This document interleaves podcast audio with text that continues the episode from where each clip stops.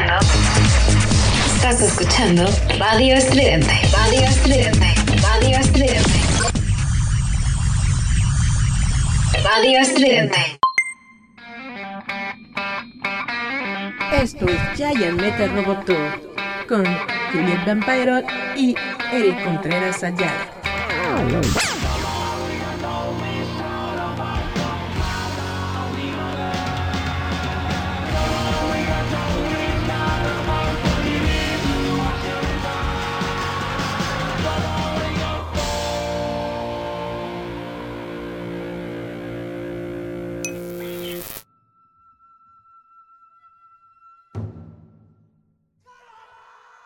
Hola, hola, ¿cómo están? Esto es Giant Metal Roboto, yo soy Eric Contreras Ayala.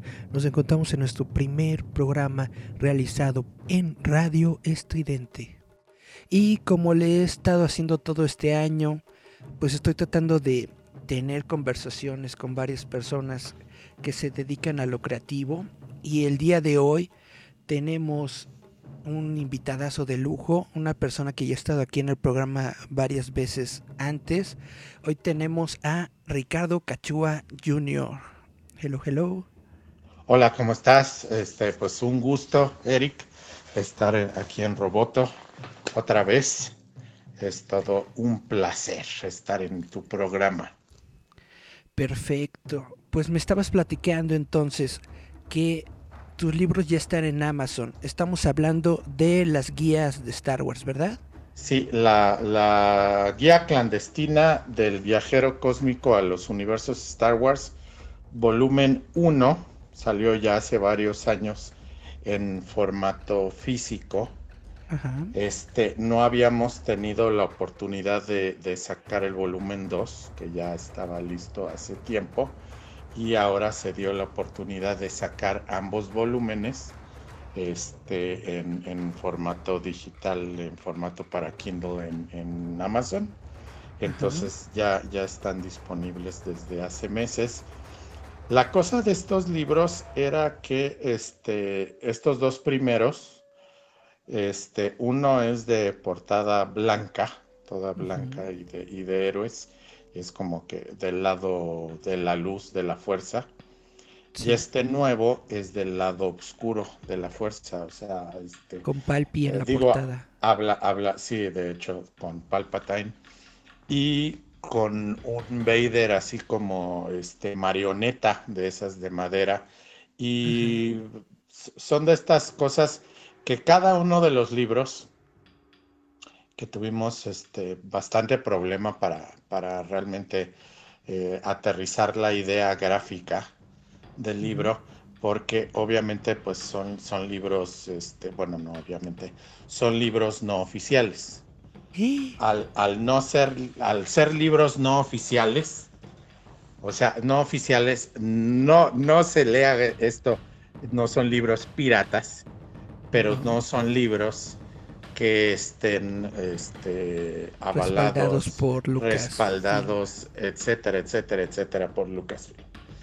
Este, eh, por, por, un buen tiempo se estuvo en comunicación con ellos, eh, preguntándoles, oye, ¿sabes qué? Que, pues queremos sacar un libro así y asado.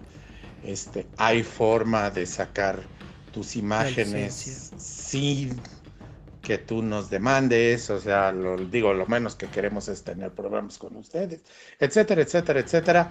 Y pues nos aventamos un año esperando y pues de plano no nos hicieron caso, o sea, no es sí, no, tal vez, sino nada más nos ignoraron, ¿no? De plano, después de un ¿te dejaron en visto? Sí, o sea, sí, nos dejaron literalmente en visto, este, un año y garrita y entonces pensamos, bueno, ¿cómo podemos hacer un libro eh, sobre eh, eh, el impacto cultural? Porque eso era lo importante de estas obras cuando la editorial me lo propuso y, a mí se me ocurrió este, esto de los libros. No había antes un libro sobre el impacto cultural de la Guerra de las Galaxias tanto en México como en Latinoamérica. De hecho, había pocos libros sobre el tema de Star Wars publicados en México. Había un par de libros de, publicación así como, no, no quiero decir amateur, sino más bien eh, este, hechos en casa, o sea, así como que eh, publicación propia, pues, propia sobre las figuras de acción de, de Lili Ledy o algunas figuras de acción. Había este Fanatic Wars, que es un libro muy bonito, este, hecho por un, por un eh, si no mal recuerdo, es un fotógrafo español, pero se centra mucho en fotografías de cosplay y un par de entrevistas a fanáticos. Pero dije, bueno, oye, en, en Estados Unidos hay miles y miles de libros sobre Star Wars. Hay miles de libros, este, sí, o sea, para aventar para arriba. Puedes tener bibliotecas eh, enteras, nada más de, del tema de Star Wars, tanto oficiales como no oficiales, y visto desde cualquier punto de vista. España tiene cientos de libros también sobre Star Wars, sobre el tema, y dije, bueno, pues nosotros como mexicanos y como latinoamericanos, pues tenemos nuestro punto de vista, ¿no?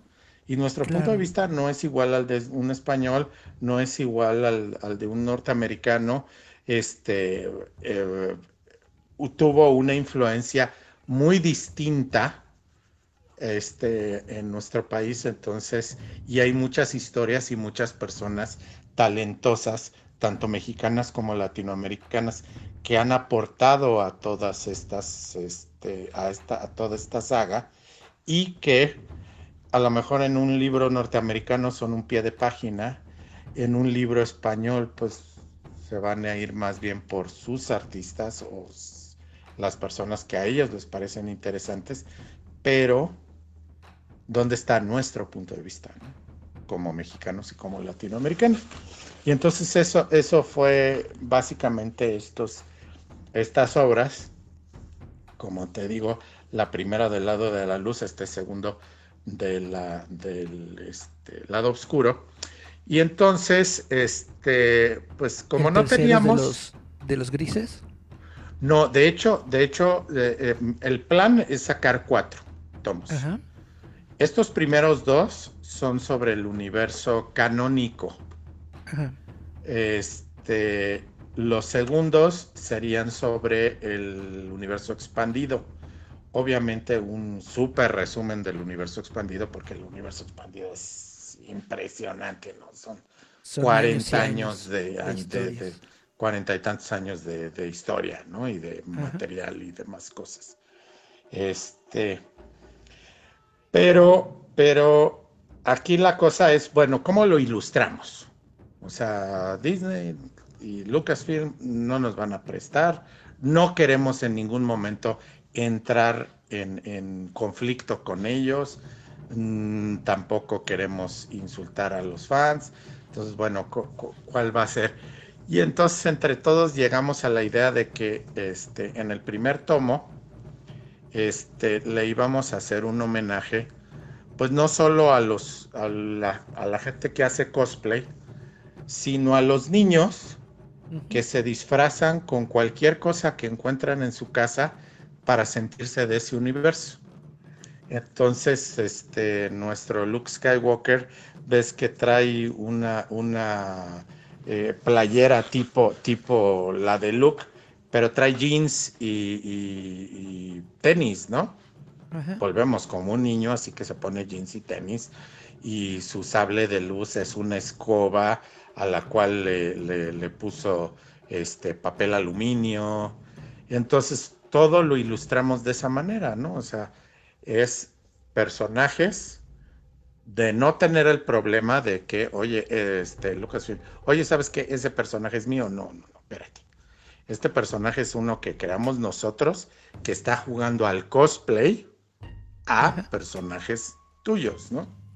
Eso es algo muy genial y muy interesante porque al mismo tiempo de que se le hace homenaje a los fans, se da esta idea, ¿no? De que Star Wars es para niños y es algo con lo que uno va creciendo. Es es una idea muy genial para el arte, lo, lo, hemos platicado creo anteriormente sobre esto del cartón milenario, etcétera, etcétera. Es una idea que a mí me parece muy, muy, muy genial.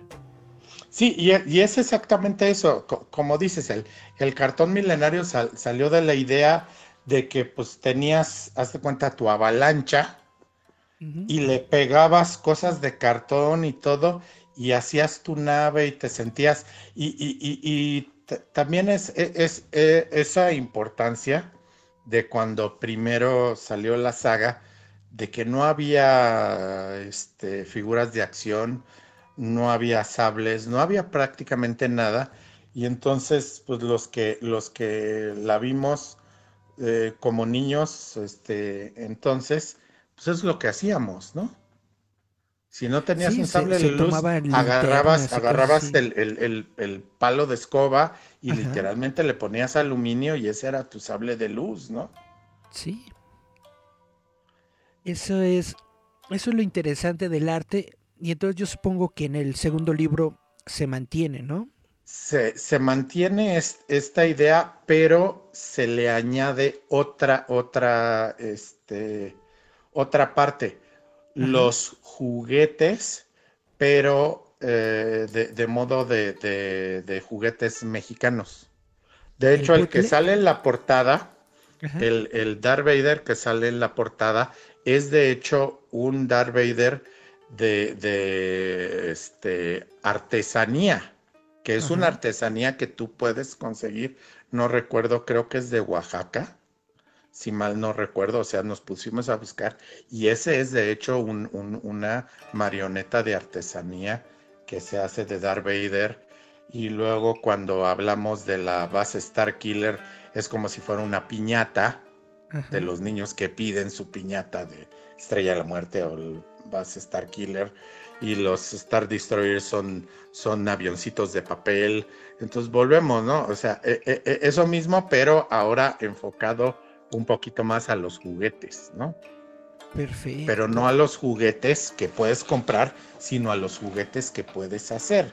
Entonces volvemos sobre toda esta idea de la creatividad cuando a ti te gusta algo y pues no necesariamente lo vas a comprar si no lo vas a hacer, ¿no? Y también es una parte importante del fandom porque hasta el mismo Steve Sunset cuando viene a México se lleva de ese tipo de juguetes, ¿no? Exactamente, ¿no? O sea, las artesanías son muy bonitas y eso ¿Sí? es lo que, lo que queríamos este, eh, ilustrar y volvemos para pues, no tener este, algún problema de, de derechos o de, o de, más este, en cuanto a las obras, ¿no? Por supuesto.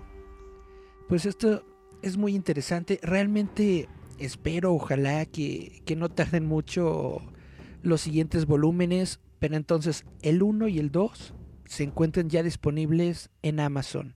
En Amazon. ¿Uno los busca así por el nombre? Sí, sí, por el buscas la guía clandestina del viajero cósmico a los universos Star Wars y, y, ahí vas a encontrar los, los dos volúmenes. Y de hecho con esto tuvimos también la oportunidad de que no solo estén disponibles en México, sino están disponibles en todo el mundo. O sea, están claro. disponibles en Amazon México, están disponibles en Amazon España, están disponibles en Amazon Estados Unidos, están disponibles en todos los, los territorios. Este, territorios de Amazon. Pero está eh, en español, no hicieron una sí, edición en español, en inglés no, ni nada, ¿verdad? no, todavía no hemos hecho. Eso, eso lo tenemos pensado más adelante, Ajá. sí hacer una, una edición en, en, en inglés, ¿no? Porque el BJ está allá en Gringolandia. Eso, sí, exactamente, ¿no? Y además Pero, hay, hay, una comunidad mucho muy ¿no? amplia, extensa en Gringolandia. Sí, exactamente, exactamente. Y en el Reino Unido, etcétera, etcétera.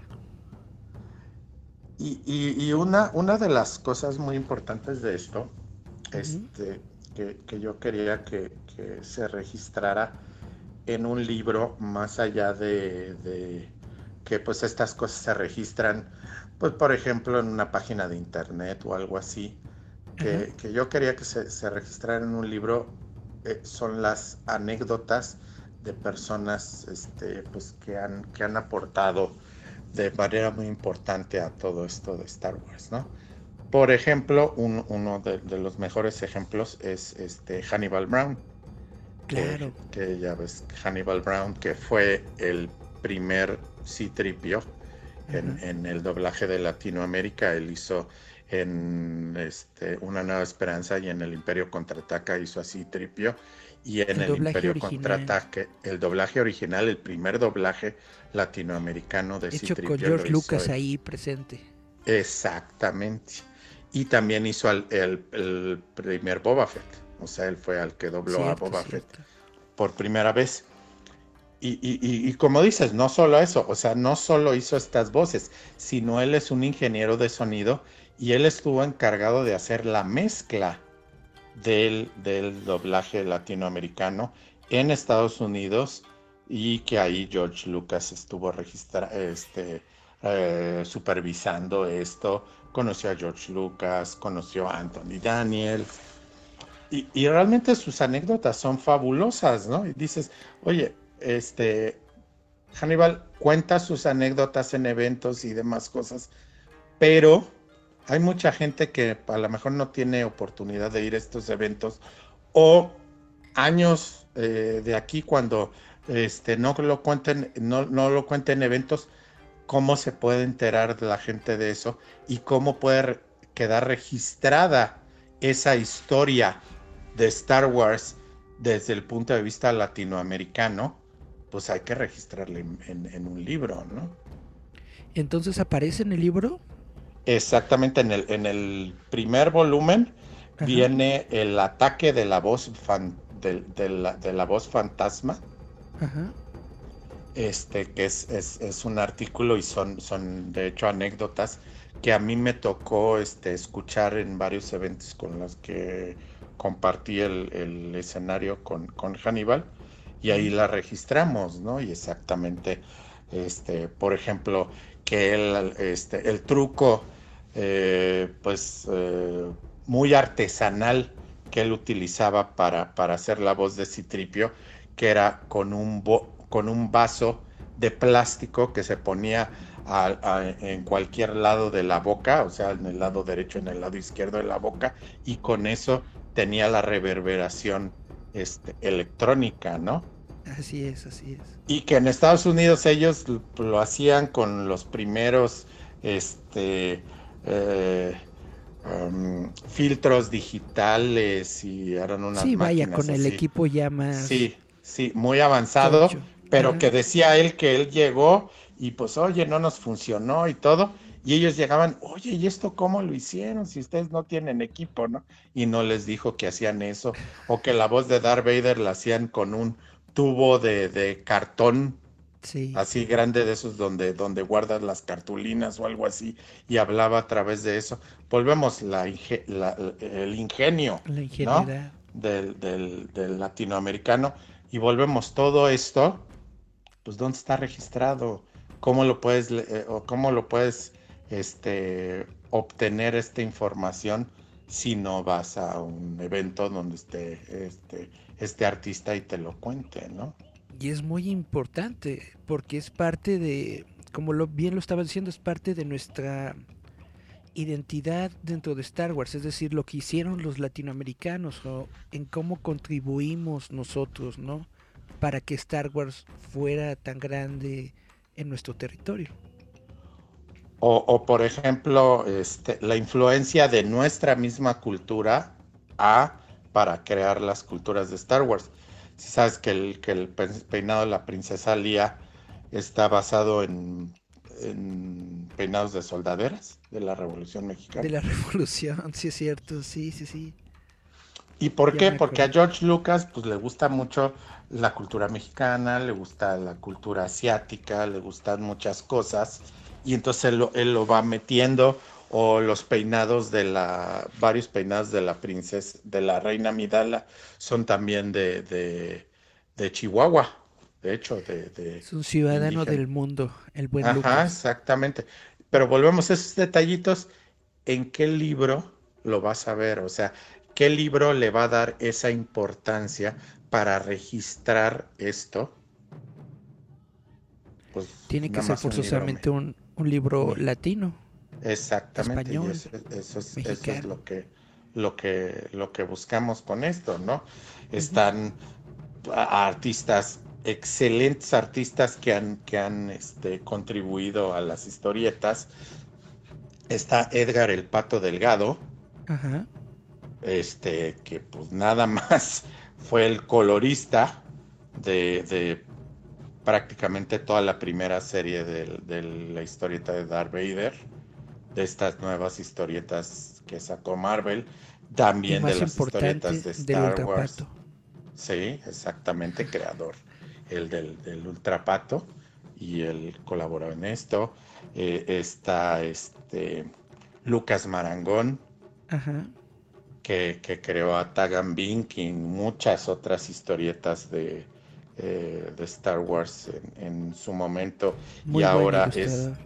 Excelente ilustrador. Ahora es el, el ilustrador para toda la- Latinoamérica este, de Disney eh, Latinoamérica, ¿no? Cuando necesitan una ilustración para alguna este, fecha o para alguna promoción o algo así. Él es el ilustrador, entonces pues, Exactamente. también, ¿no? Darle su lugar. Y hay tantos y tantos, este, Tiago Luna, dijo, nada más, o sea, el coprotagonista de una película de Star Wars y ahora el protagonista de una De serie streaming, de su propia Sí. serie streaming, este, de Star Wars, y pues también orgullosamente mexicano. Entonces volvemos, ¿no? Hay mucho eh, artista muy, muy talentoso y mucha, mucha eh, aportación cultural, tanto de México como de toda Latinoamérica, y merece estar registrado en algún lugar para que no se pierda. Y todavía continúa, porque por ejemplo, en el Mandalorian, Pedrito Pascal, pues es latino también. Exacto. Eh, Poe Dameron, no me acuerdo cómo se llama, Oscar Isaac. también, ¿no? Es por allá de... Exactamente. ¿De dónde es? ¿De Colombia? Algo así. Sí, no, ahorita no me, no, no me acuerdo. Este, exactamente, o sea, ten- tenemos tanto y tantas personas que han, que han colaborado de manera importante en, en- la saga. Entonces, pues tenemos todo esto. Y de hecho, este, la- las guías clandestinas no nada más están pensadas como algo para meramente para Star Wars. O sea, los primeros cuatro tomos están pensados eh, del tema de Star Wars, pero queremos más adelante este, hablar sobre otros universos. Hablar sobre el universo Marvel, sobre el universo DC, sobre este, uni- universos de ciencia ficción, eh, de sobre terror, Doctor Who. sobre Doctor Who, dándole, sobre- volvemos, Doctor Who y qué tan importante fue Doctor Who en México. ¿Por qué era tan, por, por qué era tan importante el Canal 13 para ver al Doctor Misterio, como se le llamaba en ese entonces, ¿no? Cuando lo veíamos en el ¿Y 13, Star Trek? ¿no? Es Star Trek.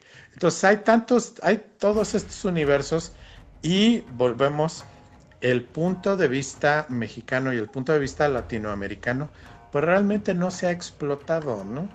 Hemos dejado que otros este, hagan una crónica de, de- de todos estos universos, pero nuestra voz pues no se ha escuchado y entonces esta es la idea de- detrás de todas estas obras, ¿no?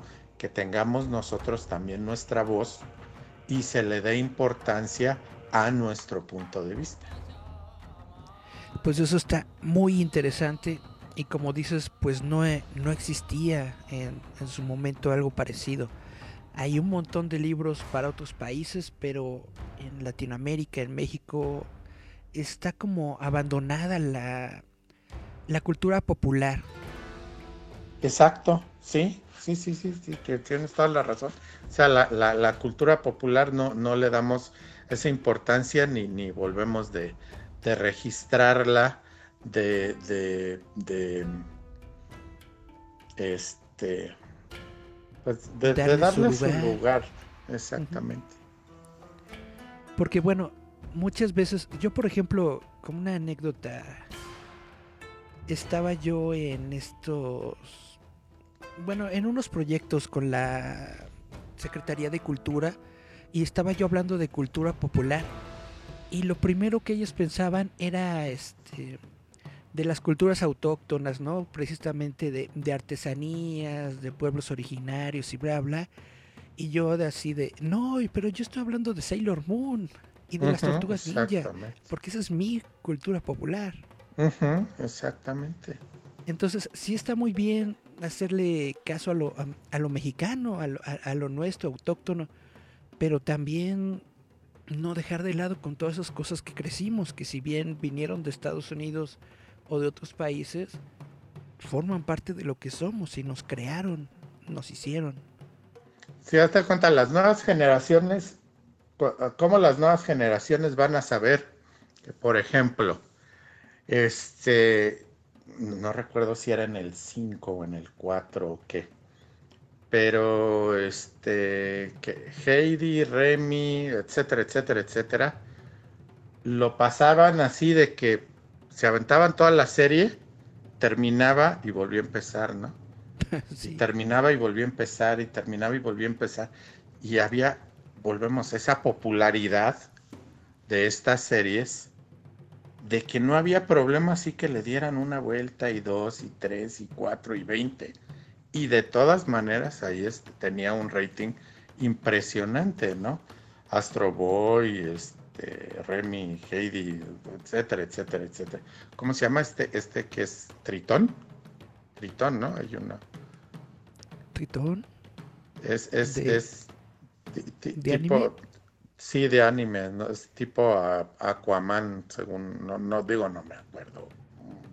Son de esas cosas así de niñez que me acuerdo muy nebulosamente.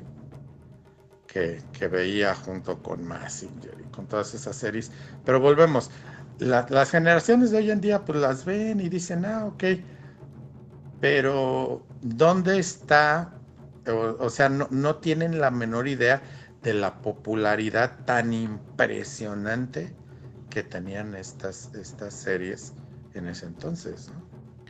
Ya todos lo dan por hecho. Algo que nosotros teníamos que, pelear. exactamente, o sea que tenías que estar, oye, ¿sabes qué? A tal hora tengo que estar enfrente de la televisión porque si no me voy a perder el nuevo episodio, ¿no? Como ahorita con, con WandaVision, se está recuperando eso de, del show semanal. Exactamente. que todos los viernes sale tu telenovela. O con el mismo Mandalorian. El Mandalorian también hace lo mismo. De todos los viernes, sabes que tienes que meterte a, al Disney Plus para poder ver la historia del bebé Yoda. Exactamente. Exactamente. Que, que, que se había perdido, ¿no?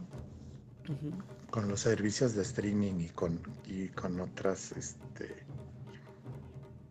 cuestiones, se había perdido todo esto y, eh, pues también cómo, cómo empezó todo esto, lo, lo difícil que era, digo, hoy en día, cuando, ay, es que no encontré mi, mi cómic y ahora, híjole, lo voy a tener que pedir por internet y a ver si lo tienen en bodega y todo. O sea, digo, no tienen la idea de, de qué era tener que ir a un Sanborns y estar los jueves, si no mal recuerdo, así esperando a que abrieran las, las cajas con los cómics y no fuera el, el, el, el que abre la caja, le metiera un, un cúter y, partiera la mitad las, las primeras, los primeros números o cosas así, ¿no? O estar yendo al puesto de la esquina, oiga, ya, ya salió X, ¿no? Claro. O sea, esa dificultad de conseguir tu cultura popular, ¿no? Y ahorita ya, ya todo está al alcance de las manos. Yo, por ejemplo, varios cómics que yo quería en los noventas, no los pude conseguir sino hasta ahorita, hasta la época actual, gracias a eBay, gracias a esas tiendas virtuales. Exacto. Sí, sí, sí, no, no, no, no era, no era este posible, ¿no? Conseguir esas cosas y no había, este, no había los, todos los recopilatorios que hay hoy en día. Este, por ejemplo, esta que está sacando de, este, de Tezuka, Osamu Tezuka, este, lo de los tomos de Astro Boy, de pasta dura, así grandototes Ah, qué preciosos. bonito. O el- los de la princesa caballero que dice, o sea, volvamos, cuando, cuando veíamos nosotros esas caricaturas de niños, ni te, ni se te podía ocurrir ni siquiera que existían tales cosas, ¿no? Déjate, pues, tener acceso a ellas, ¿no? Exacto. Uno apenas si sabía del show, no sabía que Exactamente. también había Exactamente. O sea, tú sabías que era, que era una caricatura que a ti te gustaba mucho, pero no tenías ni idea que detrás había un manga o detrás había otra cosa. O sea, todo esto, pues no, no teníamos ni idea, ¿no? y que de hecho el manga era el que había originado, ¿no? La historia. Exacto. De eso no idea. tenemos ni idea. Y bueno, hablando ahorita que te mencioné al Mandalorian, ¿has visto la, la serie? ¿Te gustó? Me encantó, me fascinó la serie. Este, yo, yo digo, desde el primer momento que la vi, dije, qué bueno que están explorando esta parte del universo de Star Wars, que, que pues lo habíamos visto poco. Este, pues realmente las películas es, este, prácticamente nada más lo, lo habías visto con la escena en la cantina de Mos Eisley Ajá. que es el, el- el western, ¿no? Porque a final de cuentas Star Wars es entre película de samuráis y un western, Sí. Sí. pero tendía mucho, las, las películas tienden mucho a irse a más bien a la, a la- al- a los samuráis o a las guerras o a algo así muy grande y el western o, o la serie de samuráis que nada más es el samurái que va de pueblo en pueblo a, a, este, pelear contra las injusticias o el, el vaquero que va de pueblo en pueblo. O sea, el, el clásico personaje del hombre sin nombre de, de Clint Eastwood, Por que es yo así como lo veo. O sea, Mandaloriano, o sea, lo, lo- lo pones en, en una película de Clint Eastwood y es exactamente el mismo personaje, ¿no? Es, es él. Es Clint Eastwood en esas películas, en esos spaghetti westerns. Se me hizo fabuloso este, que, que metieron esto. Que volvieran a hacer una cosa que, que George Lucas hizo, que es este, pues fusilarse a Kurosawa, ¿no?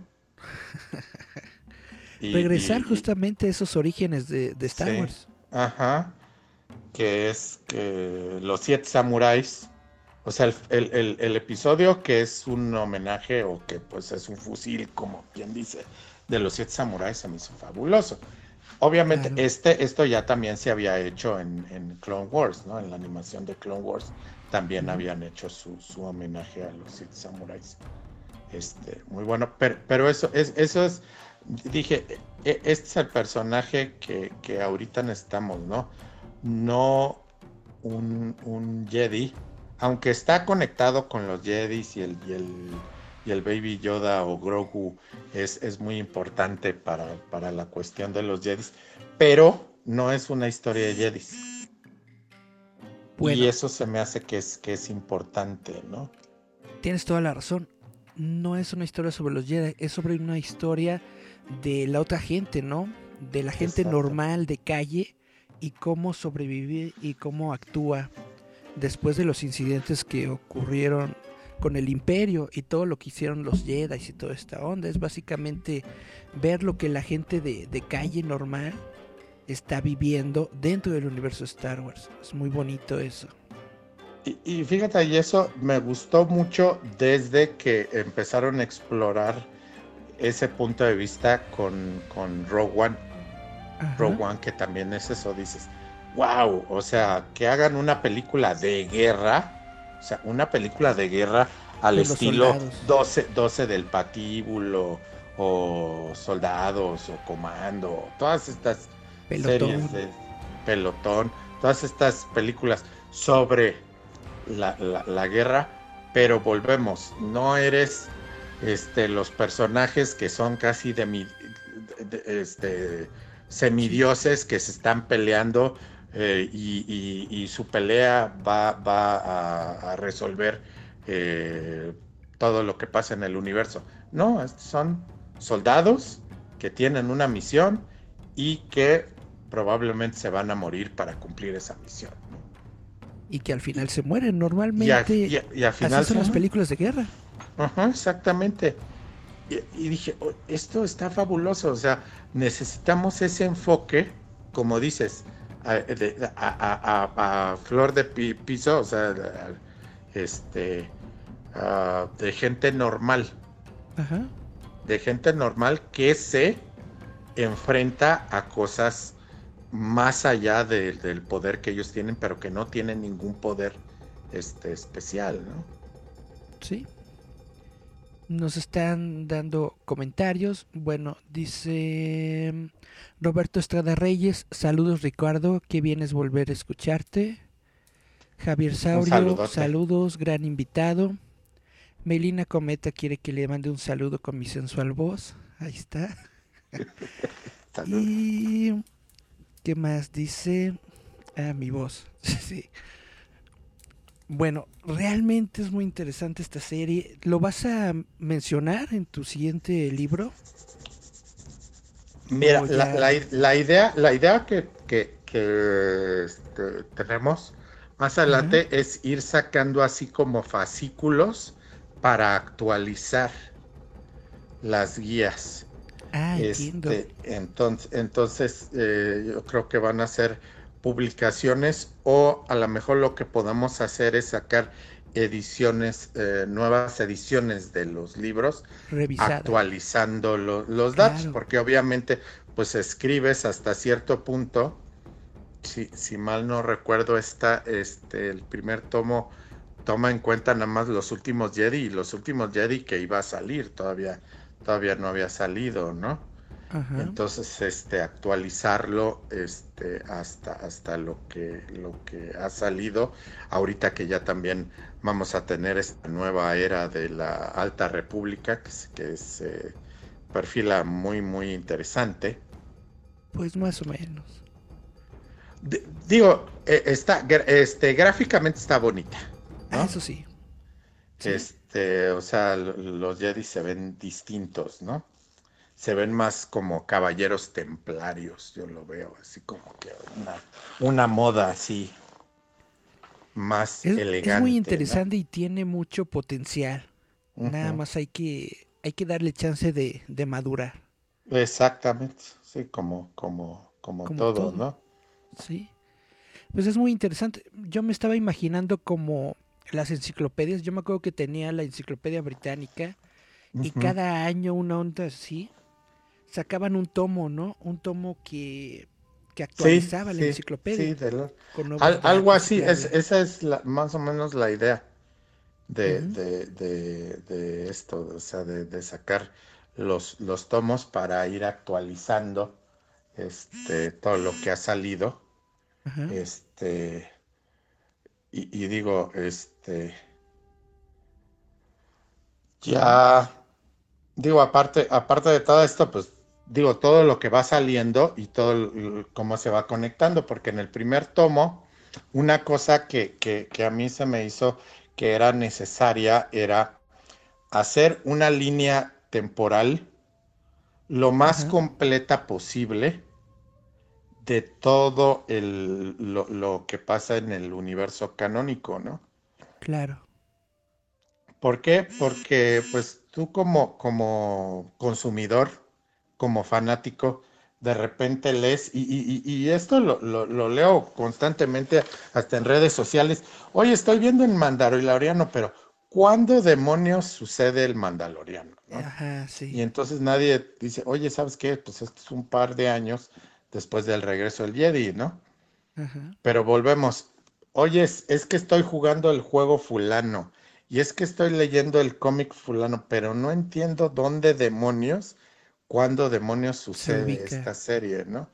Y entonces eh, eso lo, que me, puse a hacer es este, conformar una, una línea temporal, pero también hay muchas eh, fuentes de donde tú puedes sacar dónde, eh, cuándo pasan las cosas. Y el problema es que el Lucasfilm, de hecho, así una oficial oficial, no hay. Tú de repente puedes ver así en, la serie de libros, pues dice, esto pasa después de esto y esto pasa después de esto, pero exactamente en qué momento sucede no te dice. Entonces tienes que buscar varias. Hay, hay varias fuentes, tanto en libros como en internet, como en esto. Entonces yo lo que me dediqué a hacer es, veía, a ver, este evento, ¿qué dicen todas las fuentes, no?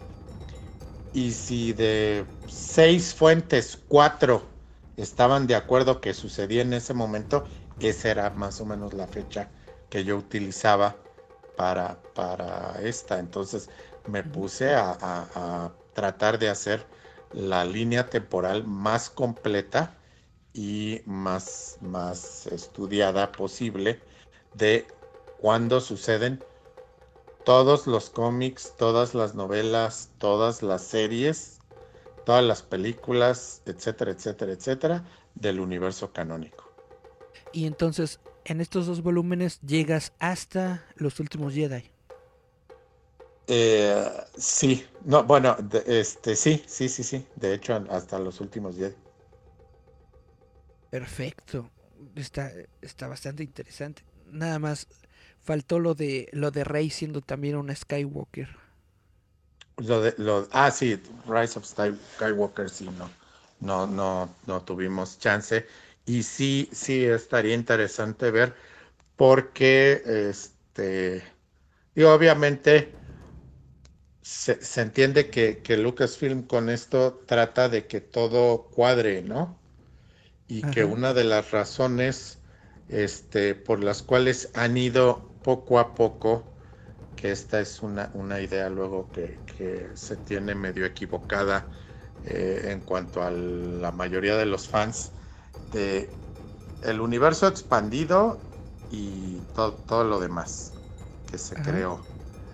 Y, hay muchos que, que, mencionan, oye, es que descanonizaron el universo expandido y dices, a ver, espérate, no, no, no hay una cosa muy clara y hay varias entrevistas con Lucas, con George Lucas a través de los años, en las cuales él lo pone bien claro, ¿no?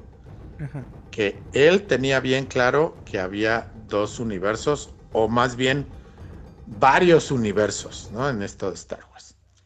Había el universo que él creaba en las películas, que él estaba creando directamente, y había otros universos que contaban otras historias con sus personajes, y él mismo lo dice, de personas muy creativas, este, artistas muy buenos, pero no es el mismo universo. Entonces, nada que no fuera las películas era parte del universo que él consideraba canónico. Eso se ha explicado muchas veces, pero parece que la gente no, no logra entenderlo. No, no logra entenderlo, exactamente. en su momento el canon era lo de George Lucas nada más. Ahorita el canon ya está un poco más ampliado, pero el universo expandido siempre fue no canon. Exactamente. pero volvemos, el, que, sea canon o no sea canon también no quita, no, no le da más valor o le da menos valor. Es la primera. Segunda, no te quita nada de que tú puedas disfrutar ambas cosas. Claro. Es la segunda. La tercera, no te quita que tú, de tu gusto personal, digas, mi universo de mi gusto personal son estas obras y las demás no las tomo en cuenta. A final de cuentas, así hazte cuenta, yo te puedo decir, para mí, para mí, mi gusto personal de Ricardo Cachoa, nada más existe una película de Highlander, la primera. Y todo lo demás son fan films. Oye, ¿y la serie? Aún la serie. Porque la serie es, es contradictoria con, con, con, lo que se estableció en la primera película. La primera película se establece. Puede haber solo uno y la serie se supone que pasa después de la primera película. Entonces no puede ser. Yo cuando vi eso y dije, no, espérate, es que la película, por eso es muy importante. There can be only one, solo puede haber uno, punto. Entonces, después de esa película ya no hay inmortales, ya se mataron todos. Volvemos. Eso es como yo lo veo. Sí. Como yo, yo pienso personalmente. Es de eso que yo quiera convencer a los demás que así son. Pues no, para nada. Ya cada quien. De eso a que yo quisiera también, que es luego lo, lo, lo, lo, que uh, leo de, de, los fans, que borren todas las demás películas de, de Highlander y la serie y todo. No. y que la demás gente los pueda disfrutar, pues qué bien. Sí. Y qué gusto, y está bien. Pero yo, yo, yo, no me gustan. O sea, yo pienso, es, pero volvemos, es mi gusto personal y ya. ¿Estás a favor de que se borre la, la, la trilogía de secuelas? No. No, de, de, uno, no, porque a mí sí me gustan. O sea, a mí como gusto personal sí me gustan. No, por, no, no, no porque me gusten tampoco, no puedo aceptar que también tienen sus errores, como las Ajá. precuelas tienen errores, como la trilogía original tiene errores, como Clone Wars tiene errores, como todo tiene errores y todo tiene dificultades. Pero a mí sí me gustan y volvemos. ¿Por qué me, me quieren a mí borrar las películas que a mí me gustan? O sea, no sean este, egoístas, ¿no? Y volvemos, eso es egoísmo. Y eso es sí. también, oye, ¿sabes qué? Esto no me gusta, entonces yo considero que se debe de borrar y se debe de quitar. Bueno, ¿y por qué tú vas a decidir por todos? Exactamente. Eso es donde estamos mal. No debemos de imponer nuestros gustos personales Ajá. a los demás. Y yo creo que también de aquí en adelante, no decir que las películas y las cosas son buenas o malas.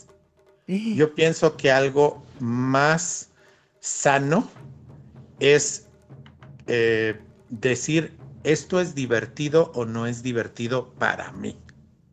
Me gustó o no me gustó. Me gustó o no me gustó. Porque es bueno y malo es tan, tan subjetivo. Exactamente. De cada quien. Uh -huh. Entonces decir, oye, ¿sabes que eso es malo? Y, y, y, y, mi mente subjetiva dice que eso es malo, y entonces, como es malo, se debe de borrar. Dice, espérate, espérate, espérate, espérate. Hay quien sí le gusta, ¿no? Tienes toda la Me razón. imagino, y digo, volvemos, esto no es este eh, ni crítica ni nada. Imagino que debe de haber personas que les guste la película de Street Fighter. Donde es la última película que hizo. Y tiene a Raúl, Raúl Julia. Julia. Y sale Raúl Julia, ¿no? Sí. Pero para, para muchos otros así dices, no, no manches, o sea, le, le, este, piensa que le dieron en la torre a los personajes. De hecho, ahí, ahí sale este, esta este, actriz que después salió en Agentes de Shield y ahora está saliendo en, en, en ah, exactamente en el Mandaloriano salió este Sí, con la, primera Chun-Li. Entonces volvemos, hay, hay muchas cosas que volvemos. Hay gustos y los gustos son subjetivos y por tanto no puedes imponerle a los demás. Te cuenta de, de las cosas nuevas que han salido. A mí, de las series animadas, Rebels me encanta como serie. Sí. Me fascina. Se me hace que aporta muchísimo a lo que es el, el universo de Star Wars. Pero luego salió la serie de Resistencia. Ajá. Y Resistencia me, así volvemos, como gusto muy personal, mío, mío, mío, nada más. No voy a criticar a nadie si le gusta, si no le gusta. A mí Ajá. no me encantó. A mí no me gustó. A mí se me, se me, hizo muy difícil verla. O sea, la empezaba a ver y, y realmente me daba, me daba flojera. Por, volvemos. A mí me parecía aburrida porque los personajes, o sea, yo, yo lo veía, oye, es que el personaje principal así se me hace como un Jar Jar Binks. Y así como que toda una serie con Jar Jar Binks de, de protagonista, pues no, mano, no, nada más no la aguanto. Ya después vi cómo fue evolucionando y, y- y, pues conecta ciertas cosas. Ajá. Y, y dije, bueno, ok, es una serie que, que aporta algo. Yo considero que podía haber aportado bastante más, porque en dos temporadas Rebels aporta muchísimo más que esta serie, pero entiendo que pues, hay, hay productos para todo mundo. No por esto voy a decir, ay, es que la borren, pues no. Volvemos. A mí no me gustó. Sí. Y así pasa con todo, ¿no? Claro. También, este, también acepto que eh, en cuanto a, a calidad, este, el ascenso de Skywalker es la de la de la trilogía de secuelas es la más débil. Ajá. Tiene ciertas cosas ahí como que este tenían demasiada historia para una sola película, entonces muchas cosas están Cierto. apresuradas. Hay ciertos personajes que a lo mejor ya no necesitaban tener un arco argumental y se los quisieron dar Como a todos. Este, Ajá. mira, Finn, Finn, Finn, este, la, la parte en, en cuanto a los últimos Jedi, que muchos decían que es toda la cuestión de de ir al casino y todo era innecesaria, yo ahí sí este, estoy en desacuerdo. Este, él, e- es, toda esa, esa historia fue su viaje del héroe de él. Claro. Y, y empezó exactamente el viaje del héroe, o sea, donde está él negando ser un héroe y de hecho quiere escapar y quiere esto y quiere el otro. Y termina donde él se enfrenta a Fasma y dice, no, pues sí soy un héroe y sí me voy a, este, soy un rebelde y soy esto y soy lo otro y soy. Entonces es su viaje del héroe, entonces es importante, ¿no? Claro. Y es importante también porque esa película, y yo creo que esa película es, es- es de las más importantes de Star Wars por lo siguiente, porque demuestra algo que Lucas también, también lo, lo demostró con el Imperio Contraataca, y es que el fracaso también es un gran maestro. Pero es de los de las mejores enseñanzas que tiene Yoda. Exactamente. O sea, ¿sabes qué? El fracaso no debe de ser el, el- el fin de las cosas, sino debe de ser una oportunidad para aprender. Entonces dices, oye, es que fueron, hicieron y todo eso, y no les funcionó su plan para nada. Entonces no sirvió para nada ir, ir a este canto bright y todo. Y no, sí funcionó. ¿Qué funcionó? Fue una lección Exacto. volvemos de, de que el fracaso, o sea, de que no necesariamente todo te va a funcionar, de que vas a hacer tu plan así, este, loco y te va a funcionar tu plan loco. No, pues no te va a funcionar tu plan loco y alguien se va a tener que sacrificar para, final de cuentas, ser, ser el héroe y salvar a todos los demás, mientras tú fuiste, hiciste tu plan y no sirvió para nada. Pero aprendiste. Claro. Entonces, como, como que esa por- par- parte también, como, como que se dice, oye, es que el, el personaje, ¿qué, qué fue lo que fue a hacer? Pues fue a aprender, fue a evolucionar, fue a, a crecer como personaje, ¿no?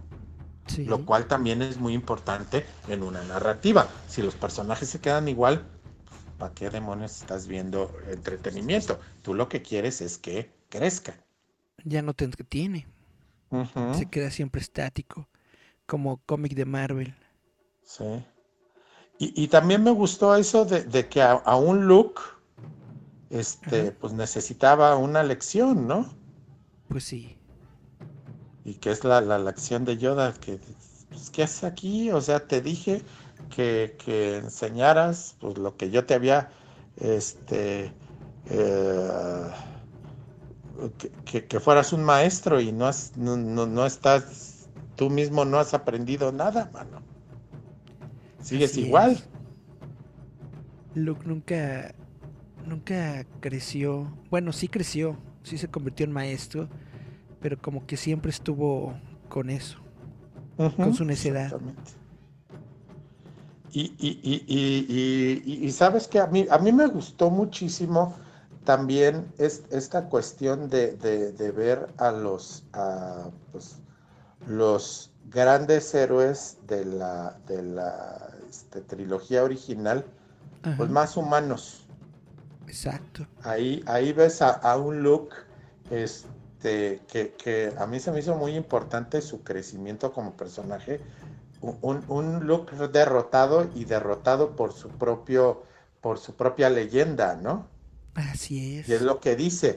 Oye, es que tú, tú me ves o, tú esperas y, tú todo lo que has oído de mí es que soy esta leyenda y soy esto y soy lo otro. La leyenda de Luke Skywalker. Y, la leyenda de Luke Skywalker termina aplastando a Luke Skywalker, ¿no? Exactamente. Y, y a Luke que vemos es un Luke aplastado exactamente por eso. Híjole, es que yo soy, a mí me dijeron que pues e, e, era el que iba a recrear este, la Orden Jedi y esto y lo otro, y pues ya la regué y todos esperan que yo sea la leyenda y que salve a todos, y pues no, no, o sea, yo soy pues, un chavo granjero que a mí me sacaron de mi granja y me metieron a todo esto, y pues me quedan muy grandes estas botas. Y dije, oye, qué fregón, volvemos ver a los personajes que no son infalibles. Exactamente. Exactamente. Entonces tu película favorita es, es esta, la... sí, de la, de, la, de la nueva trilogía es esa y exactamente por eso. O sea, me encantó. Me encantó también este, la cuestión, oye, ¿sabes qué? No es el lado oscuro, no es el lado de la luz, es el balance, ¿no? Entre ambas el, cómo estudian, oye, ¿sabes qué? Tiene que haber vida y tiene que haber muerte y todo es un ciclo.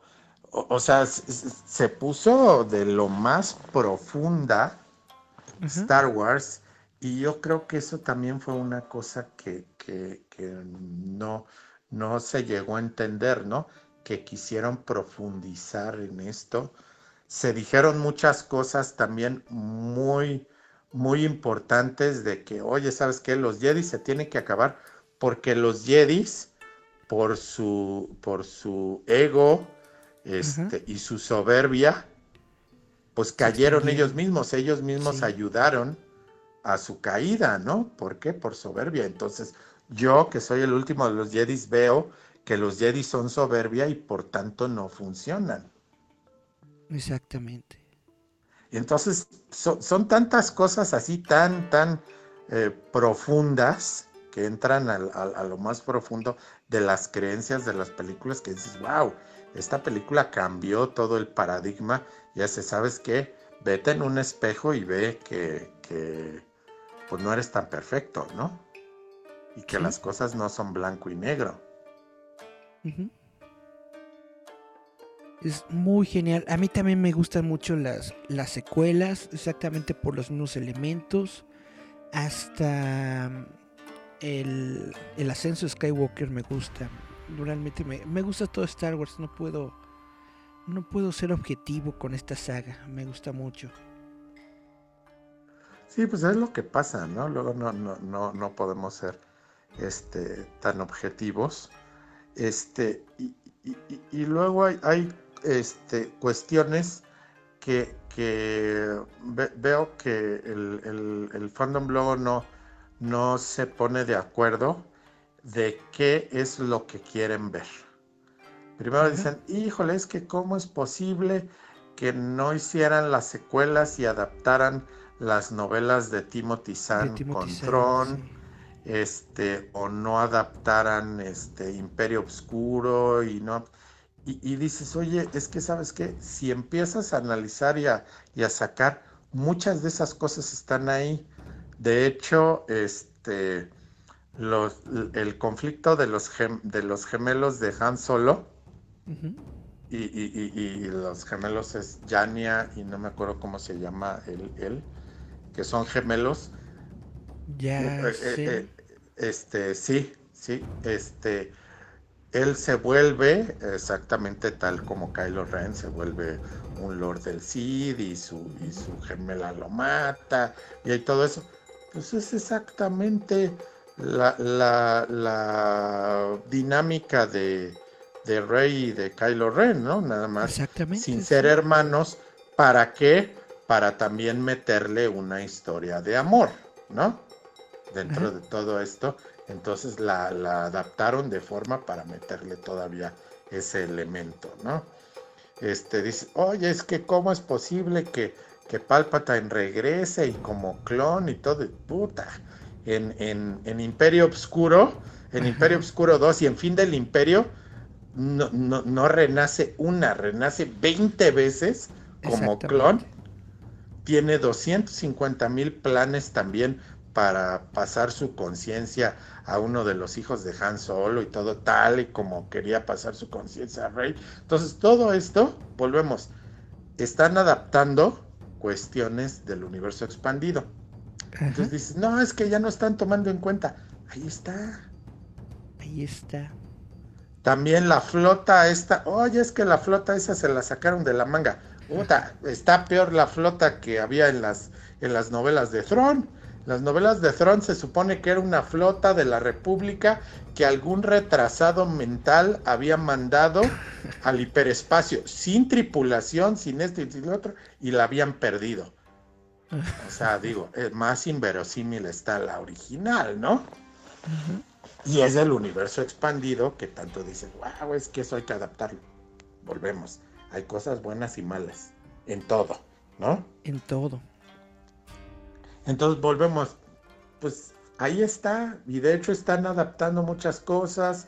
Este, personajes tan fabulosos como Thron, pues ya lo metieron en novelas ya lo metieron en cómics, ya estuvo como personaje ya va a salir en la serie. Rebels, ya parece que va a salir en la serie de Ahsoka. Entonces ahí están, o sea, todo eso se está adaptando poco a poco y, se está metiendo el que, el que sobreviviera Boba Fett, pues tal y como los cómics, ahí está, y está regresando. Entonces muchas historias no lo están adaptando igual como, como lo hacían en el universo expandido, porque de repente en el universo expandido había tres historias distintas de cómo había regresado este, Boba Fett.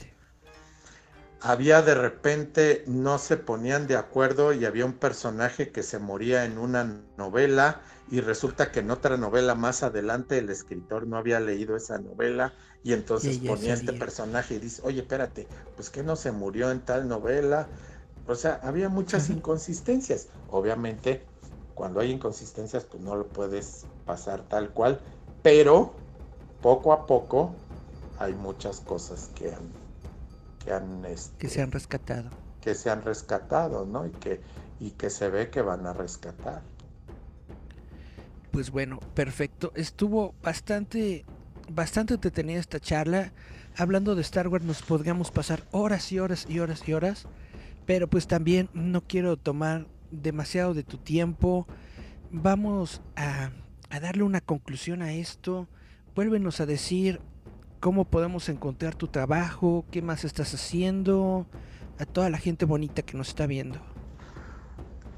Bueno, este, como les digo, tengo mis, mis este, primeros dos libros de, de autor sobre el universo Star Wars llamados las guías clandestinas del viajero cósmico a los universos Star Wars, volumen 1 y volumen 2, que están disponibles en, en, en Amazon para eh, formato digital para Kindle y próximamente este, les vamos a, a, informar de que va a estar en otros en otras plataformas y en otros este, o sea en otros formatos digitales. Muy bonito. Y, y, más adelante, y estoy preparando, este, como les digo, los, los siguientes dos tomos de, de las guías clandestinas sobre el universo este, expandido uh -huh. y eh, universo Marvel, DC, este, Aliens, Depredador, todos los universos de, de, ficción, poco a poco iremos sacando más, más volúmenes y tengo también otros libros también en proceso. Perfecto. No nos puedes dar adelanto de otros libros, ¿verdad? Es como hacer spoilers. Eh, pues estoy, estoy ya trabajando en uno, tiene, tiene, tiene rato, nada más todavía no lo, no lo he terminado, que es este la saga de Star Wars. Ajá. Este no es una saga lineal y, y, no se puede ver de manera lineal. Lineal. Uh. Este, la, la, saga de Star Wars es una serie de ciclos y es una serie de, de círculos argumentales. Y este, de hecho Lucas decía que Star Wars no se debía de ver como, como una épica lineal, sino como un poema o una composición musical. Y una composición sí. musical donde se repiten acordes este, y demás cosas. Y es por esto que hay líneas de diálogo que se repiten constantemente hay arcos argumentales de muchos personajes que se van repitiendo. Y entonces lo que yo, yo me encontré un, un, un estudio muy interesante de este, ay, no me acuerdo qué universidad en Estados Unidos, que, que, que, hablaba de, sobre todo esto, pero no, an, no ahondaba hacia las nuevas trilogías y hacia las historietas y a todo esto. Entonces dije, bueno, pues hay que expandir to toda esta idea y hacer un estudio de todo el ciclo y todas las narraciones cíclicas de, de Star Wars, ¿no? Y entonces es un libro que estoy, que estoy preparando exactamente de qué personajes, este, ciertos arquetipos que se van repitiendo, este, todo esto. Eso está Todavía... bastante, bastante choncho. Sí, sí, digo, de hecho tengo, tengo ya varios años este, trabajándolo. Ajá. Este, y por eso pues todavía no lo he terminado y tan pronto lo termine. Publicamos, de hecho todavía ni, no tengo ni el título. Porque quiero, quiero pues, tenerlo un poquito más terminado para, para, para pensar un título. Bueno, pues muchísimas gracias por esta plática. Siempre es muy interesante, siempre es muy entretenido hacer estas pláticas contigo.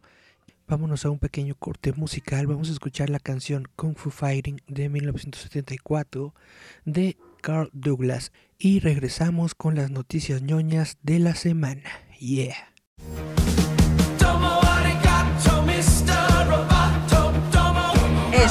Esto es Giant Metal Roboto.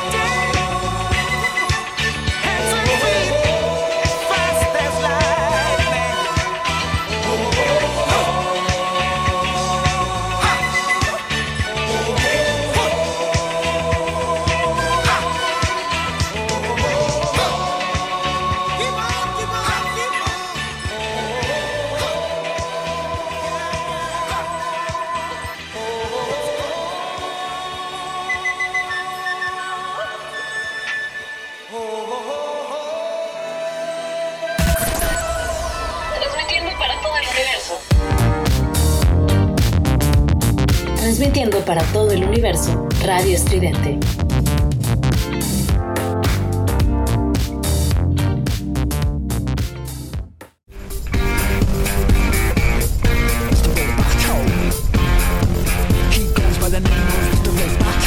Encuentra la nueva revista digital de Roboto MX a través de Google Play.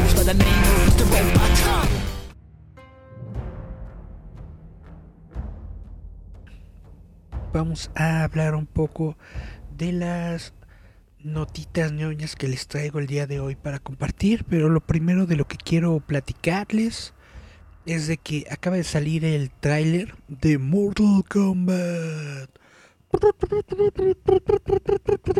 Bueno, se nota que los efectos están todavía realizándose, ¿no? O sea, esta película todavía está en producción. Pueden mejorar los efectos, pero me gusta mucho el tono que tienen. Le están dando, bueno, la quieren hacer más fiel a los videojuegos. Le están metiendo fatalities, están metiendo sangre, le están metiendo agresión, todo esto. ¿Será una digna película sucesora de la primer película de King of Fighters, perdón, de Mortal Kombat? Espero que sí, espero que sí. Se ve bastante bien. Le están metiendo mucho hype al personaje de Sub-Zero. Es decir, lo están convirtiendo como que en uno de los personajes principales, como debe ser. Sub-Zero es la onda. Y... Ay, sorry. realmente me está gustando bastante, realmente creo que va a ser una muy buena película, esperemos que le vaya bien en la taquilla para que nos den una, una trilogía como no ocurrió en su momento en los noventas cuando estuvimos a punto de tener una trilogía de Mortal Kombat. Lo único que no me latió es que le falta esa musiquita, le falta el tu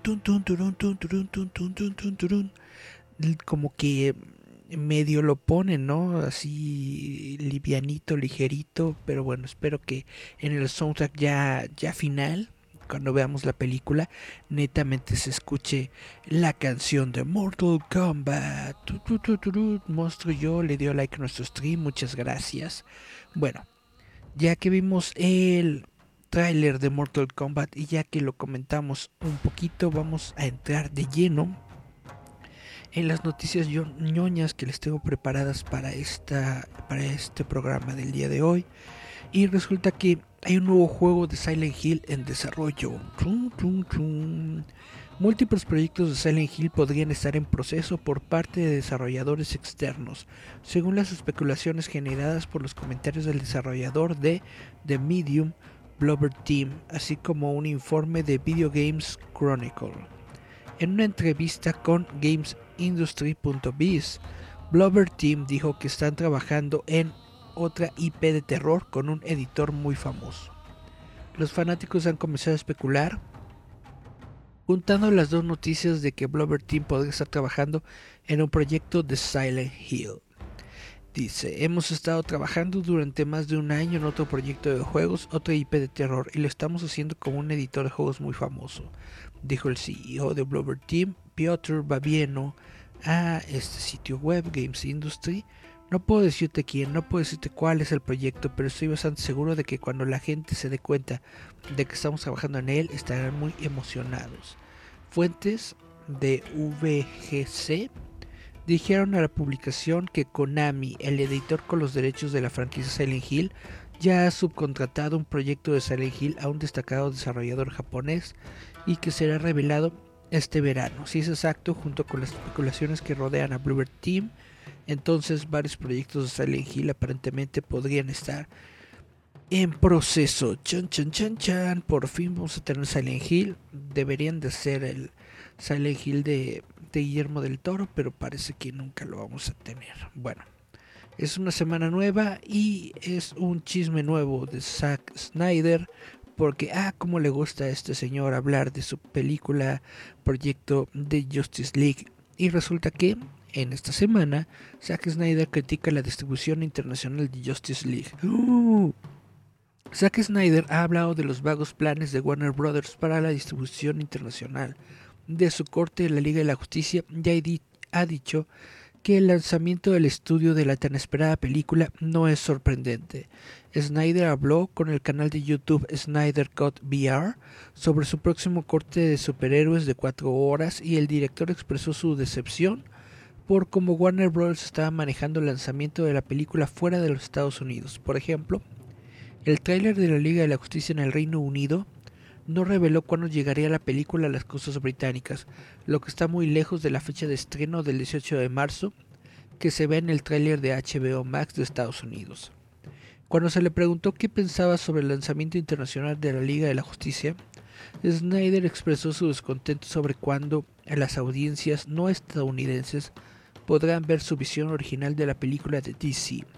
No se ha realizado un trabajo increíble con la distribución de la película, no sé por qué, honestamente no podría señalarlo. Bueno, esto es algo que ya habíamos visto con anterioridad y es algo que de hecho yo le he criticado bastante fuerte, no solamente a, Warner, sino a, Disney y a todas las, las, grandes distribuidoras. ¿Por qué no muestran sus productos al mismo tiempo en otras partes del mundo? Sobre todo en Latinoamérica y México, donde hay tanta piratería. En Latinoamérica y en Asia. En China.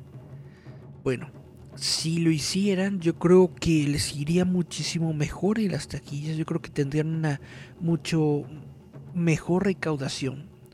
Porque quitas de, de plano la, la idea de las personas que tienen de, ay, pues no va a llegar aquí hasta dentro de un mes, pues la voy a ver pirata. Pues sí, así piensa la gente esté bien o esté mal, así es como, como piensa la gente. Yo quiero ver esta película, no me voy a esperar un mes a que me la traiga Warner, pues la voy a ver pirata. Y eso es lo que está ocurriendo, eso es lo que ocurrió con Wonder Woman, y eso es lo que yo estoy completamente seguro de que va a ocurrir con la Liga de la Justicia de Zack Snyder.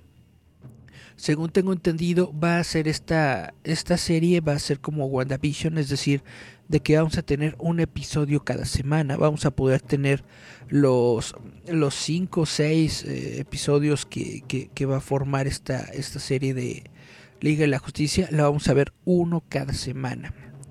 Y, y, va a ser realizado de esta manera. ¿Para cuándo vamos a tenerla en Latinoamérica? No tengo absolutamente ninguna idea. Sabemos que el 13 de marzo está en Estados Unidos y forzosamente el 13 de marzo va a estar disponible prácticamente en cualquier plataforma digital, lo quiera Warner o no. Marco Sáez nos dice saludos, hola, gracias por compartir el stream. Y bueno, vamos a la siguiente nota que les tengo. Es sobre otro, otro proyecto de HBO Max que es Gremlins eh, secretos del Mogwai, porque resulta que ya se anunció el casting de voces y tiene algunas estrellas del Mandalorian y de Jurassic Park. Uh, uh.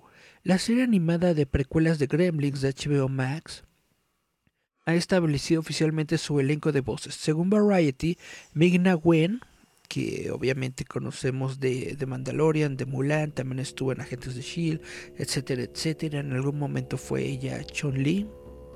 Bueno, ella dará voz a Feng Wing, una doctora en medicina china que se dice que es ingeniosa, astutamente divertida y ferozmente protectora de su familia. Mientras que B.D. Wong, que apareció en Jurassic Park y en Mr. Robot, pondrá la voz de Hong Wing, un personaje descrito como un rockero tranquilo que nunca creyó en los cuentos de magia y aventuras de su suegro. Juntos interpretarán a la madre y el padre de Sam Wing, de 10 años, también conocido como el futuro dueño de una tienda de antigüedades de la película de acción en vivo de 1984, quien será interpretado por Isaac Wang, quien aparece en Raya and the Last Dragon y también estuvo en Clifford, el gran perro rojo. El sabio abuelo de Sam tendrá la voz de James Wong, mientras que Matthew Reese ha sido elegido como el villano. Nos dice Marco Sáenz, es una mala jugada de Warner. Sabía que este año debía hacer sus estrenos en streaming, debía habilitar sus servicios en mercados nuevos. Tienes completamente toda la razón y es lo mismo que yo opino. Debería Warner poner sus servicios en mercados en mercados internacionales precisamente para combatir la piratería. Pero bueno. Esto es lo que les quiero platicar. Esta producción es justamente una precuela animada de las películas que tuvimos de los Gremlins en los años 80. Y bueno, se ve interesante, quién sabe cómo le vaya a ir. Eh, yo la veo netamente como que le están haciendo para el mercado chino. Aunque obviamente también las personas pues que tienen eh, la nostalgia de las películas, obviamente probablemente está dirigido también a ellos y quizá tiene la intención de presentar a los Gremlins a un nuevo pues a una nueva generación, ¿no? Con esta serie animada. Espero que le vaya bien. Quién sabe cómo la vamos a ver. Who knows, who knows. Déjenme dar un traguito a mi agüita. Me traje agüita de Jamaica. Ah,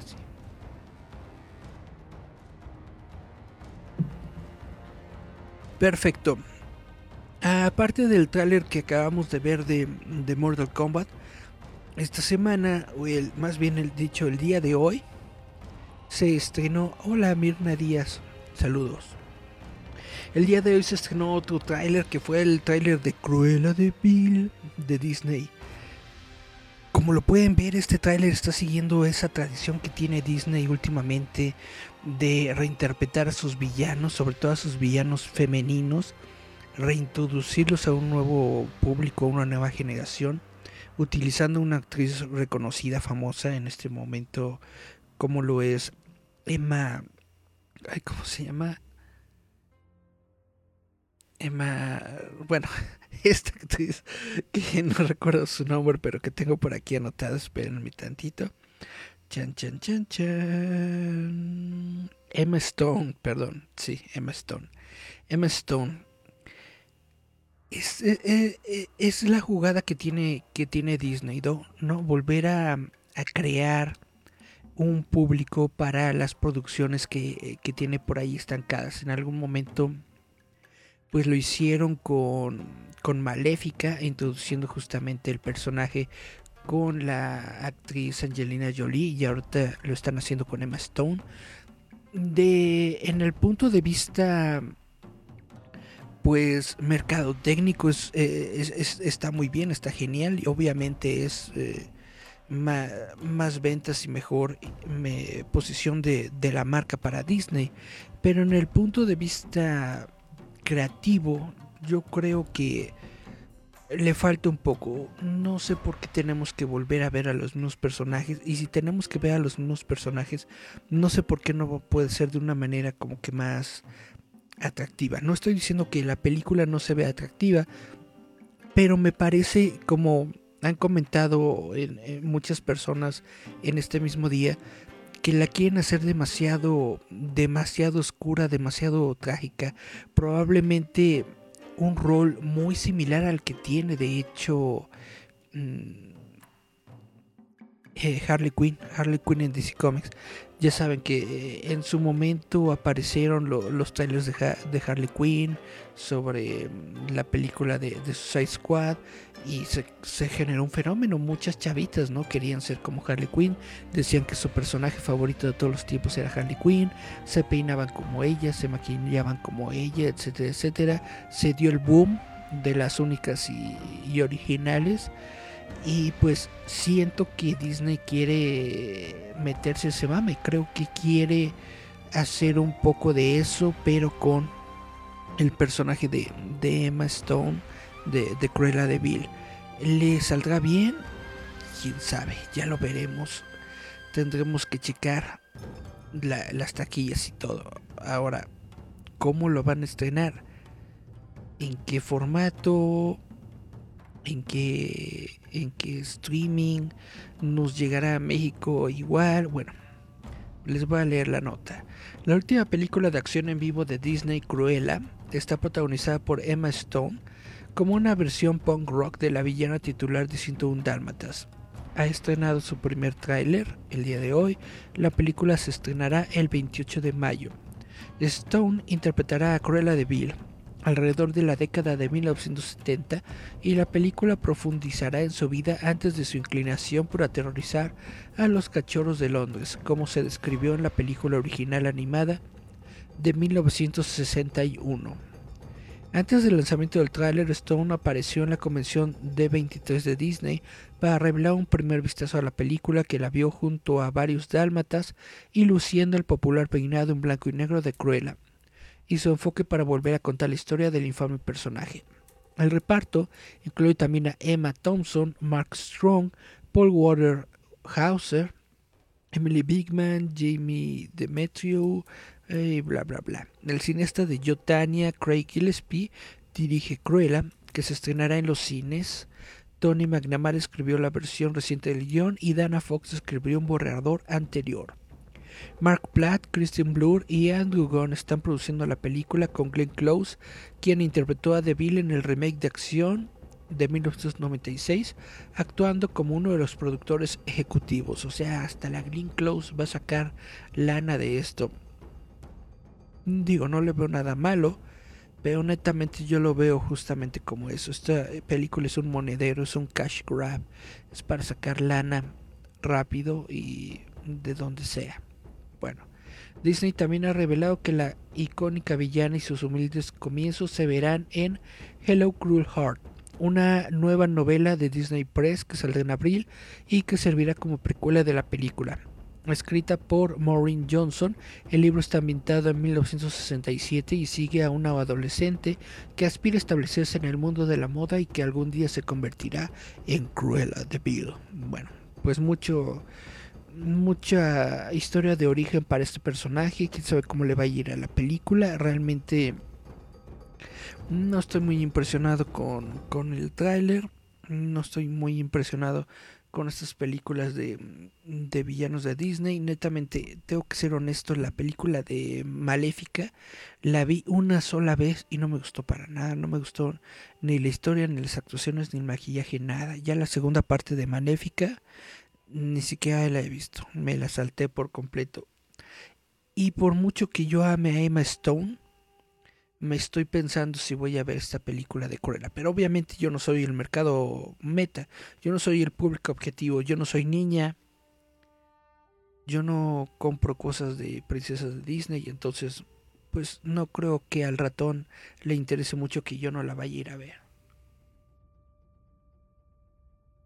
Pero bueno, continuando con noticias de películas, les tengo que esto sí es una notición, esta es una secuela, vamos a tener oficialmente un Paddington 3. Y tú dirás, ¿y a mí qué me importa Paddington? Y te digo, no manches, no manches, espera, no está la cámara, no manches, porque Paddington está genial. Tanto la primera película como la segunda película de Paddington han sido muy, muy buenas películas, muy bien escritas, muy bien actuadas, con muy buenos efectos visuales. Realmente tienen, las historias tienen corazón, es una muy buena adaptación de los libros infantiles y netamente que podamos tener Paddington 3 me parece una delicia. Bueno, la nota dice, Paddington, Paddington 3 se encuentra oficialmente en proceso. Es una nueva entrada en la querida serie de películas y está en desarrollo activo, según dijeron representantes de Estudio Canal al sitio Variety. Podemos confirmar que Estudio Canal está trabajando muy duro en la película 3 con el mayor cuidado y habilidad como con las películas 1 y 2. La semana pasada en una entrevista con The Soul Bowl Breakfast Show de BBC Radio, la estrella de Paddington, Hugh Bonneville, dijo que había impulso hacia adelante en el proyecto y que estaba en algún lugar en el horizonte. Aún no hay detalles para compartir sobre la nueva película, dijeron los representantes, pero en informes anteriores, Estudio Canal dijo que nuevamente se asociará con Heyday Films de David Heyman. En el pasado, el guionista y director de Paddington, Paul King, dijo que no dirigirá la tercera película, pero que seguirá participando. King dirige actualmente Wonka de Warner Brothers, una historia sobre los orígenes de Willy Wonka que se estrenará en marzo de 2023. Bueno, este director hizo muy buen trabajo con Paddington, quién sabe cómo le irá con Wonka. Wonka es otra de esas películas de Warner, eh, precuelas, etcétera, que yo no le veo el caso, pero supongo que en su momento las películas de Wonka le han generado, le han redituado un dinero a Warner, si no, no lo harían, ¿no? Así de sencillo. Las dos películas anteriores de Paddington, mezclas de acción en vivo y CGI, fueron éxitos de taquilla mundial, recaudando más de 280 billones y 255 en todo el mundo respectivamente. Paddington 2 enfrentó fuertes vientos en contra en su lanzamiento en Estados Unidos cuando su distribuidor nacional, Weinstein Company, quebró en el otoño de 2017 tras la caída del cofundador Harvey Weinstein. La compañía tuvo que subastar el proyecto a Warner Brothers y tuvo un desempeño inferior en el mercado estadounidense. Es una muy, muy, muy, muy buena película, pero llegó en el peor momento, eh, justamente cuando el estudio de Weinstein estaba por los suelos por sus escándalos sexuales.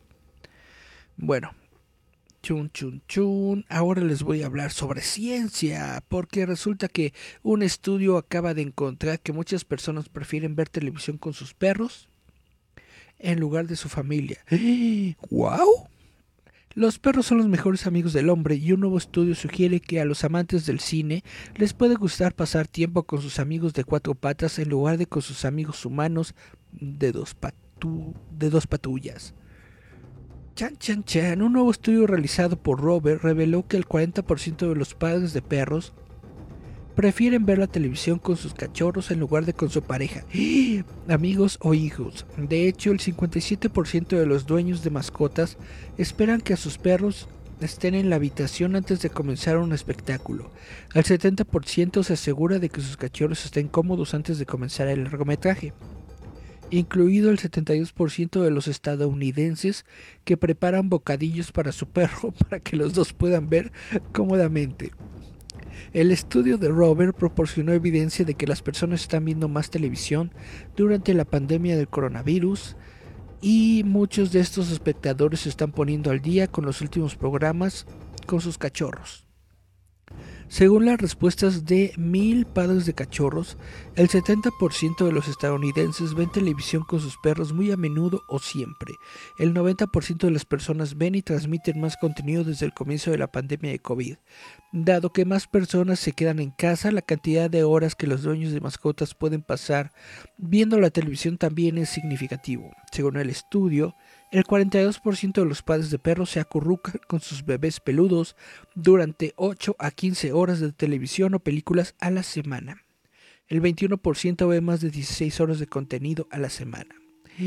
Chun chun chun, el estudio examinó más profundamente los hábitos de visualización de los dueños de perros y descubrió que aproximadamente un tercio de estos padres preferían ver contenido de comedia con sus cachorros durante la pandemia el 27% prefería películas y programas de acción y más del 60% de los encuestados también revelaron que sus perros tienen un programa de televisión o una película favorita. Algunos de estos cachorros favoritos incluyen algunos de los programas favoritos de estos cachorros incluyen Animal Planet, Wonder Woman, Euphoria y Juego de Tronos. Bueno, yo creo que aquí falta la el estudio para los para las personas que tienen gatitos, ¿no? Yo creo que también los michis han de ver televisión. ¿Usted qué opina? ¿Usted que tiene mascotas en su casa, qué tiene? ¿Tiene perros o gatos? ¿Ve televisión con ellos? Sí o sí. ¿Qué es lo que ve con ellos? Déjenme todos sus comentarios en, este, en esta publicación. Y bueno, que déjenme ver si tengo algo más. No, vamos con Paul Bettany de WandaVision. Hoy es jueves, lo que significa que hoy en la noche, madrugada de viernes, vamos a tener el nuevo episodio de WandaVision. Realmente es una serie muy, muy buena. Dana Colina nos dio like a nuestro stream. Muchas, muchas gracias. Y bueno, la nota que les tengo es de que Paul Bettany de WandaVision dice que el personaje ultra secreto de Marvel aún no ha sido revelado. Con tres episodios de WandaVision aún al aire, la estrella Paul Bettany confirma que un personaje ultrasecreto de Marvel se mantiene en secreto. Antes del estreno el 15 de enero de la serie original de Marvel Studios, que reúne a Vision y Wanda Maximoff, Bettany reveló que WandaVision eligió un actor que sería una sorpresa para todos. El episodio del 5 de febrero es un episodio muy especial. Terminó con la revelación de una estrella invitada especial cuando el tío Pete interpretado por Evan Peters. Aparentemente el Quicksilver mutante del desaparecido universo de Fox X-Men se detuvo ante Visión y la casa de Wanda en Westview, que no se parece nada al Pietro Maximoff que murió en Avengers Age of Ultron, que fue interpretado por Aaron Taylor Johnson. En una entrevista con Esquire publicada el 18 de febrero, Paul Bettany descarta el personaje de Peters ya que la estrella sorpresa de que bromeó vendrá a WandaVision. Dice, esta es la teoría que dice que hay un Vengador misterioso que va a aparecer en WandaVision y la gente parece pensar que el Vengador misterioso es Doctor Strange. La verdad es que, de todos los personajes que estábamos tratando de mantener en secreto, muchos de ellos salieron a través de filtraciones, dice Paul Bettany, al reaccionar a las teorías de los fanáticos. Hay un personaje que no ha sido revelado y es muy emocionante. Es un actor con el que he querido trabajar toda mi vida. Tenemos algunas escenas increíbles juntos y la química entre nosotros es, creo, extraordinaria. Solo fueron fuegos artificiales en el set, así que estoy muy emocionado de que la gente vea esas escenas. Se rumoraba que Peters tenía un papel en WandaVision desde el verano pasado, en medio de las sospechas de que el tío Pete no es quien dice ser y las teorías de que Peters está interpretando a un villano disfrazado de Marvel, todavía existe la identidad aún revelada del ingeniero aeroespacial llamado por Sword.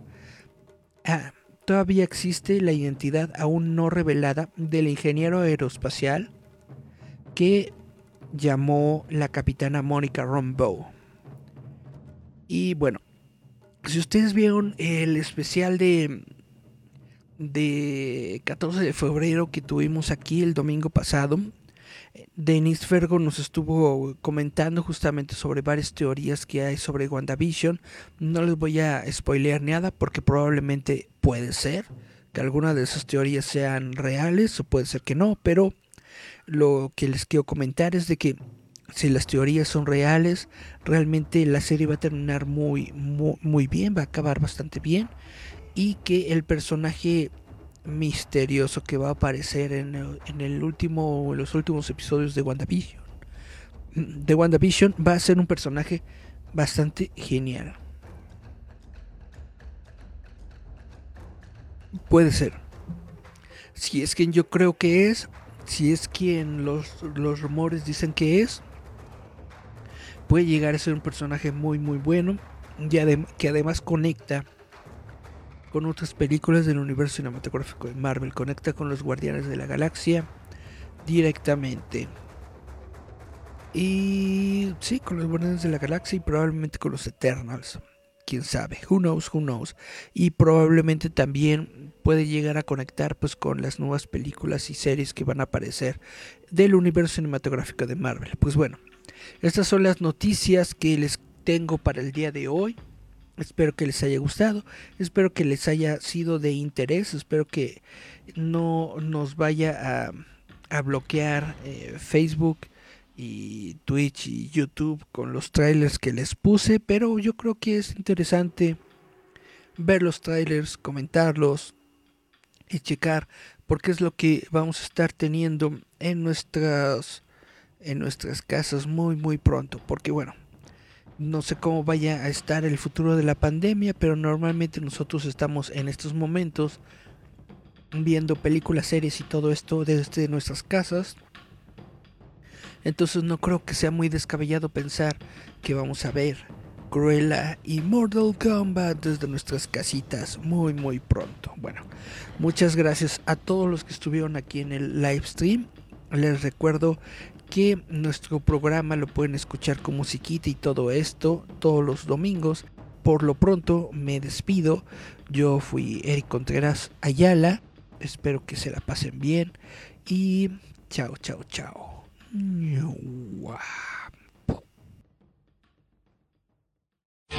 Estás escuchando Radio Estridente.